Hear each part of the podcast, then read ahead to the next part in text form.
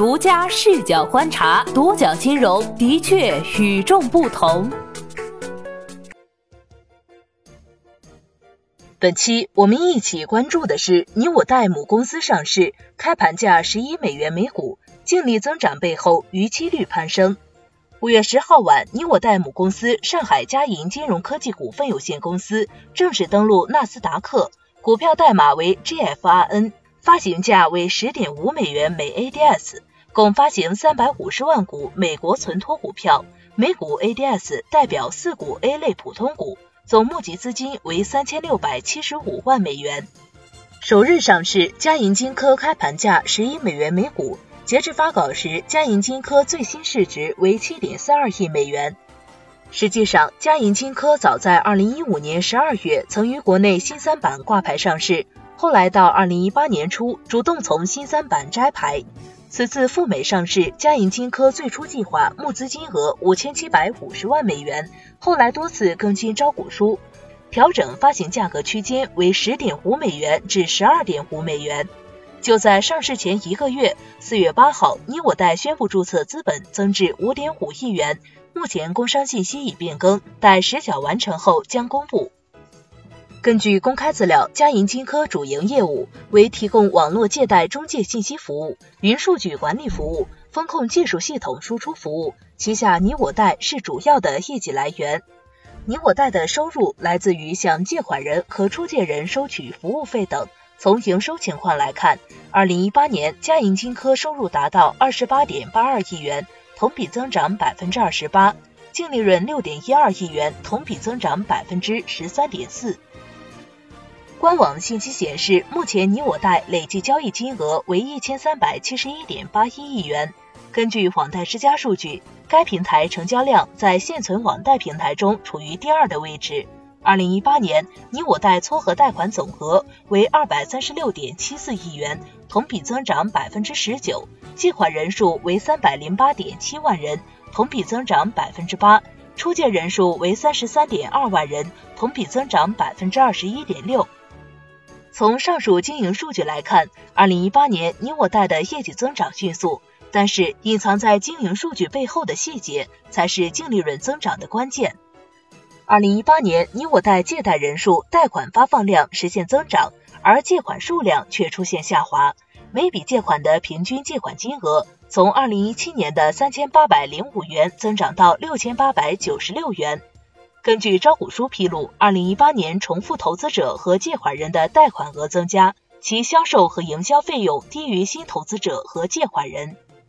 二零一八年，你我贷销售和营销费用为七点二亿元，比二零一七年八点八亿元有所减少，新借款人获客成本降至一百七十二元。最新数据显示，在二零一九年一月和二月，你我贷重复借款人的贷款比例从百分之三十八点六增长到百分之四十五点八。不过，在交易规模和重复借款人贷款比例增加背后，逾期率攀升的问题凸显出来。根据你我贷招股书披露，二零一八年底平台九十天以上逾期率攀升至百分之十四点九一。独角金融梳理赴美上市的网贷平台发现，二零一八年一人贷新增贷款的 M 三加逾期率为百分之三点四，拍拍贷九十天以上逾期率为百分之四点二三。二零一八年第三季度，微贷网九十天以上逾期率为百分之二点一八，乐信九十天以上的逾期率为百分之一点三九。与上述平台相比，M 三加逾期率达到百分之十四点九一，已经是较高的水平。值得注意的是，一方面你我贷逾期率在攀升，另一方面投诉平台上关于你我贷的催收问题一直被诟病。在拒投诉上，与你我贷相关的投诉帖多达八千余件。网贷天眼研究院负责人李鹏飞对独角金融分析指出。不少涉及现金贷业务的网贷平台，其商业逻辑本身就建立在多头借贷体系之上，采取高利率覆盖高风险的方式开展业务。那么在贷后催收的时候，一般的催收手段就无法胜任，必须采取一些额外的手段，才能保证一定的回款率。